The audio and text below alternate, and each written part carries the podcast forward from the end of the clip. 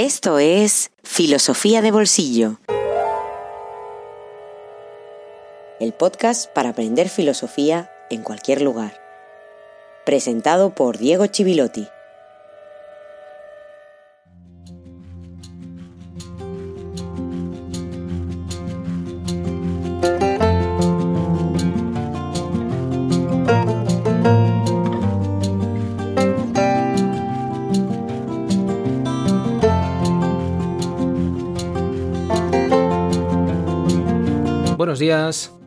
Feliz jueves filosófico número 45. Seguimos una semana más avanzando en esta espinosa cuestión de la política y más que de la política en sí misma, como decía al principio, nos rodea y nos asedia, incluso aunque no nos interese, incluso aunque no vayamos a votar, especialmente en estas épocas tan turbulentas como ha habido otras en la historia, más que la política, decía, oficial, profesional, la reflexión política, la filosofía política, que es siempre interesante para pensar el espacio público, lo que es común, las formas de gobierno, la forma de organizarnos, etc. Como sabes, no hay nada ajeno a la filosofía y la política, por supuesto, no lo es y nunca lo ha sido. Ideas, autores, conceptos que nos pueden servir también para seguir pensando nuestra realidad. Es un ejercicio muy interesante ir pensando, ir leyendo las cuestiones que van apareciendo en estos últimos episodios y ponerlas en relación con lo que nos pasa hoy. Pensar hoy la soberanía, el poder, la ley, todas estas cuestiones desde nuestra propia realidad. Porque es la manera de que sigan vivas y es la manera también de aprenderlas y entenderlas en toda su amplitud, en toda su profundidad. Este es un episodio que quiero dedicar especialmente a Jauma, mecenas desde hace ya unos cuantos días de filosofía de bolsillo en Patreon. Muchísimas gracias, Jauma, si lo estás escuchando, por apoyar este proyecto, por hacerlo posible, por tu generosidad. Y gracias a todos los que os estáis sumando en los últimos días también a filosofía de bolsillo. Cada vez estamos más cerca de que haya una tercera temporada, aunque no me quiero anticipar. Primero, intentemos terminar esta segunda temporada con éxito, que ya está siendo complicado aunque por supuesto está siendo un placer. Así que, sin más dilación, vamos a seguir avanzando, como decía hace unas semanas, en ese camino político hacia nosotros mismos.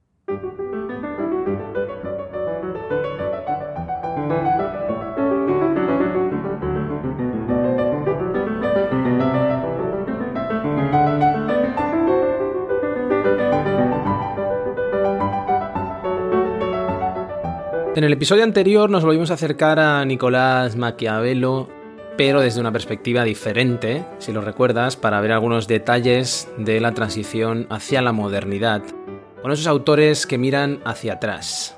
Hablamos de cómo Maquiavelo inaugura la razón de Estado, cómo entiende la racionalidad como algo estratégico y cómo su mirada es la de un gran renacentista que se basa en teorías antiguas para elaborar teorías modernas.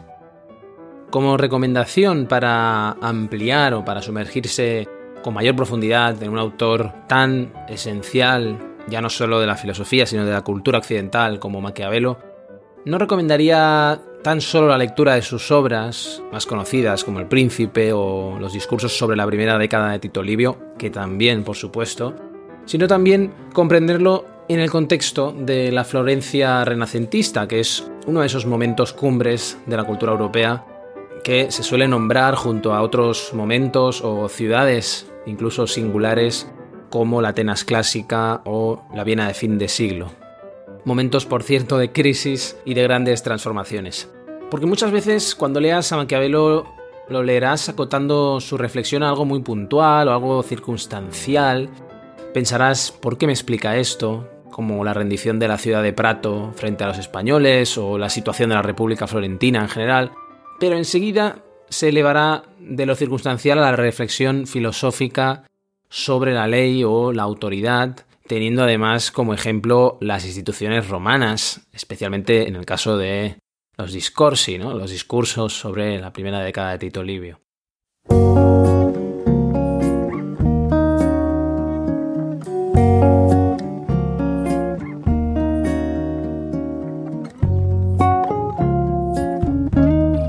Un libro en el bolsillo.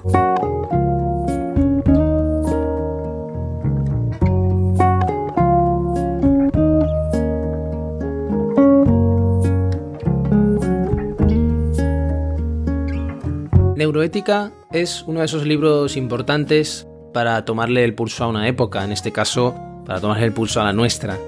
La profesora de bioética Lidia Feito hace en este libro titulado Neuroética, cómo hace juicios morales nuestro cerebro, un buen ejercicio didáctico para recorrer los límites y las posibilidades de la neuroética como disciplina de disciplinas.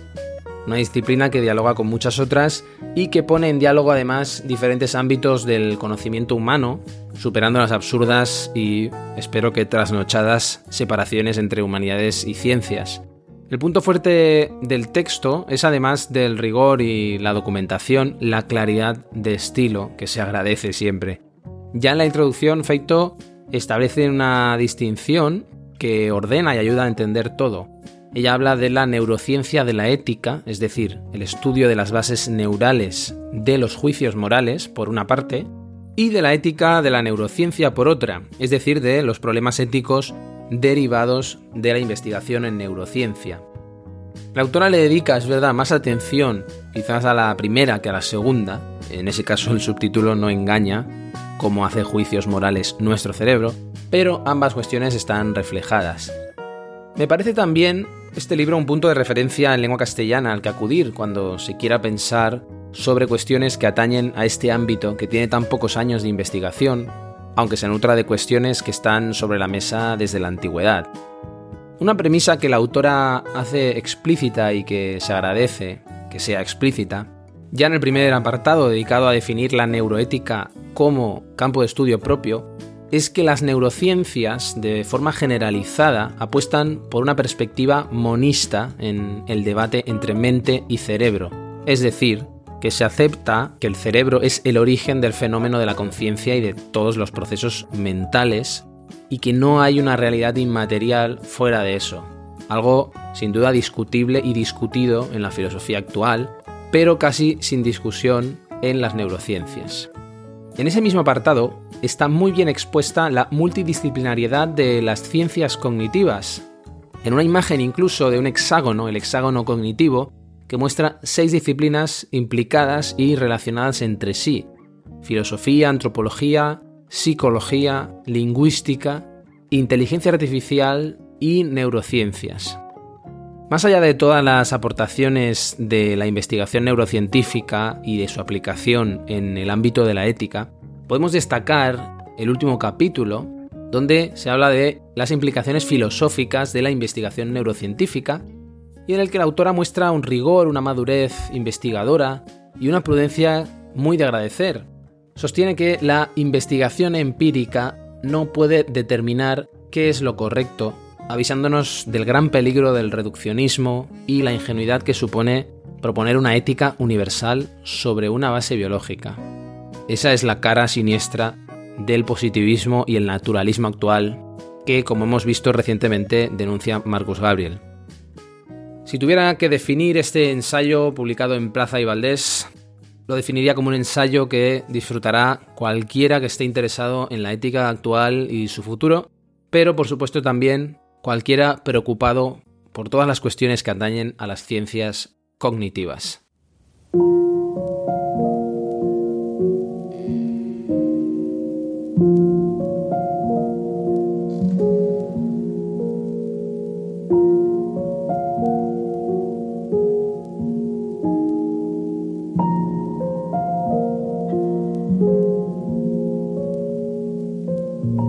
A la altura de nuestro tiempo, ninguna investigación científica puede pretenderse independiente y aislada de los contextos sociales que les dotan de sentido y legitimidad.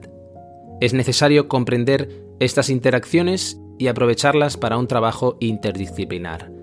La neurociencia no puede prescindir de la filosofía ni de otras muchas disciplinas que hablan de lo humano, del mismo modo que esos otros saberes deben conocer y apoyarse en los datos que aporta la neurociencia. Podemos y debemos promover valores, actitudes y responsabilidad para tomar decisiones en favor de sociedades que sean posibilitadoras de la convivencia y generadoras de nuevas ideas para seguir construyendo el futuro. La neurociencia nos da claves fundamentales para saber cómo modular y modificar nuestro cerebro para lograrlo. Esto significa que tenemos un compromiso por posibilitar el desarrollo de capacidades, de mejorar lo que somos, para que, deliberando lo que conviene en cada situación, seamos capaces de lograr, juntos, un mundo mejor. Ese es el reto que se le plantea a la neurociencia para el futuro, y esa es su responsabilidad. Lidia Feito Grande, Neuroética. ¿Cómo hace juicios morales nuestro cerebro? Editorial Plaza y Valdés.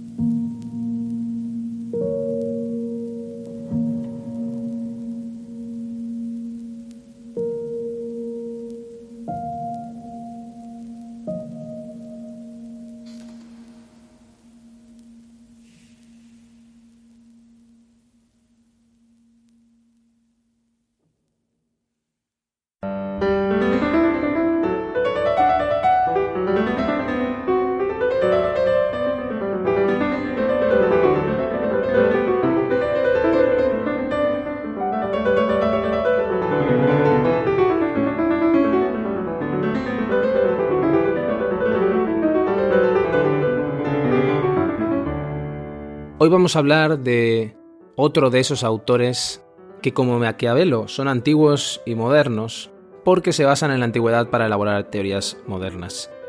Es el turno de Jean Baudin, o mejor dicho, Juan Bodino.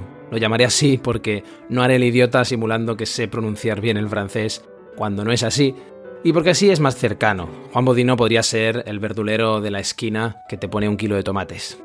Así que lo llamaremos Juan Bodino, nacido en 1529 y muerto en 1596, es decir, un autor de la segunda mitad del siglo XVI.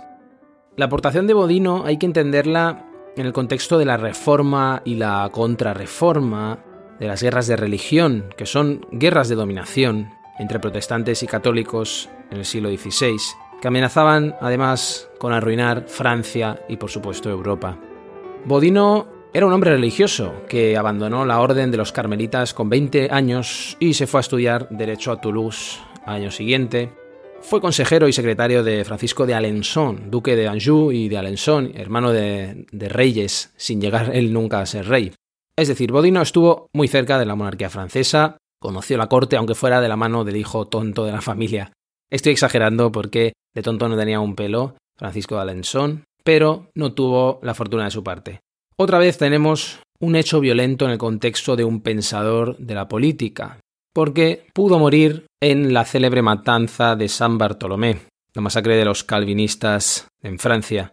Sospechoso de protestantismo, pero también de pertenecer a los llamados políticos, los que querían evitar la influencia de la religión en la política y que además cuestionaban una determinada forma de autoridad real, y que tenían algo mucho en común con las ideas de Bodino, especialmente la aconfesionalidad del gobierno.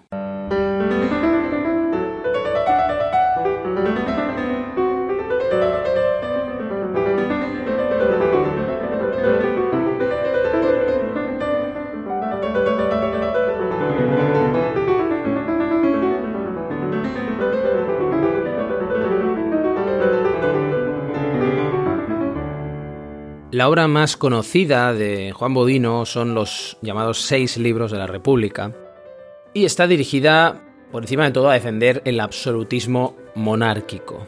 Es una lectura muy farragosa, aviso, nada agradecida, pero muy importante y forjada a fuego lento. Es un libro muy cuidadoso en el uso de los conceptos. La gran aportación, seguramente, de este libro para la posteridad es el gran tema de la soberanía, basando la soberanía en la voluntad. Y en esto ya encontramos un predecesor de los teóricos del pacto social a los que vamos a llegar pronto. Bodino defiende la monarquía absoluta como la única manera de vertebrar todos esos territorios disgregados en la Edad Media que además se tienen que construir frente a la Iglesia y frente al emperador, en el contexto de esas guerras de religión que, por otra parte, recordemos que afectan de una manera diferente a cada país, cada estado. No le afectan igual a una Francia ultra centralizada que a una Italia que todavía no está ni siquiera constituida como Estado. Un Estado que para Bodino es la suma del soberano, el rey, y los súbditos. No habla de ciudadanos, aún. Porque lo que define al Estado es precisamente esa jerarquía. Y nuestro Estado, nuestro concepto del Estado, viene de él, viene de Bodino. Hemos dicho que separa religión y política, es decir, separa la esfera privada de la esfera pública. Y también hemos dicho que su gran aportación es una elaboración diferente del concepto de soberanía, cuestión crucial cuando queremos pensar la legitimidad del poder sin tener detrás un trasfondo teológico que lo haga. Pues bien, en esa separación en dos esferas y en ese concepto de soberanía están los cimientos del Estado moderno hasta hoy. Bodino estaba convencido de que más allá de todas las diferencias que se puedan dar en la esfera privada, en esa suma de esferas privadas que es una sociedad, la soberanía, que es resultado del poder público, el poder en la esfera pública, es la fuerza aglutinadora que mantiene la unidad del Estado. Un Estado que puede ser un conglomerado de costumbres, de lenguas, de religiones. Por eso define república, no república como forma de gobierno, sino como res pública, cosa pública, gobierno como tal, de esta manera en la primera frase del primero de los seis libros de la República. República es un recto gobierno de varias familias y de lo que les es común con poder soberano. Aquí ya está todo lo que Bodino irá desglosando y se irá colocando como si fueran matrioscas rusas. A partir de aquí, ¿qué es la soberanía? Porque es lo último que define a ese Estado, el poder soberano. La soberanía es el poder absoluto y perpetuo de una república, escribe en el octavo capítulo del primero de los seis libros de la República. Además dice que la soberanía no es limitada ni en poder, ni en responsabilidad, ni en tiempo.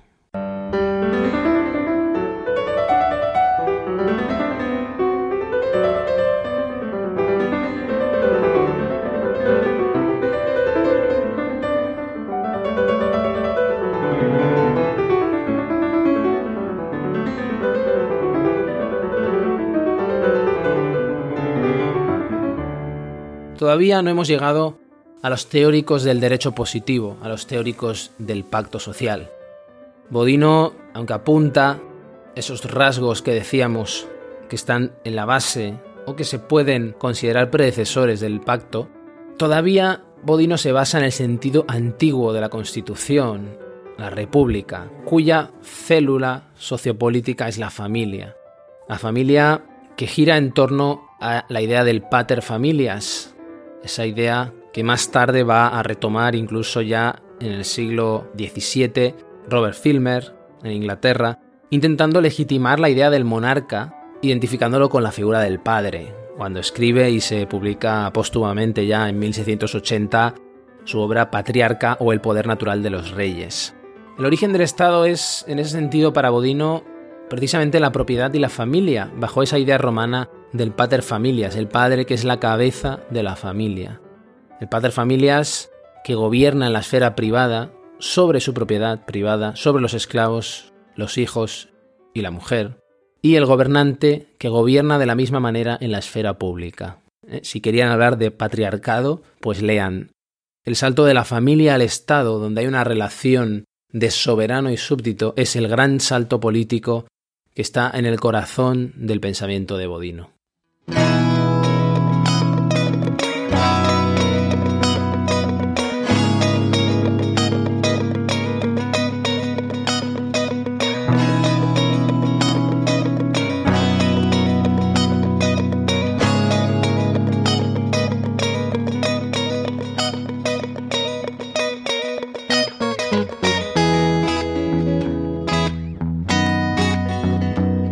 Filosofía de Bolsillo existe gracias a ti. Hazte mecenas y accede a todos los contenidos en patreon.com barra filosofía de bolsillo.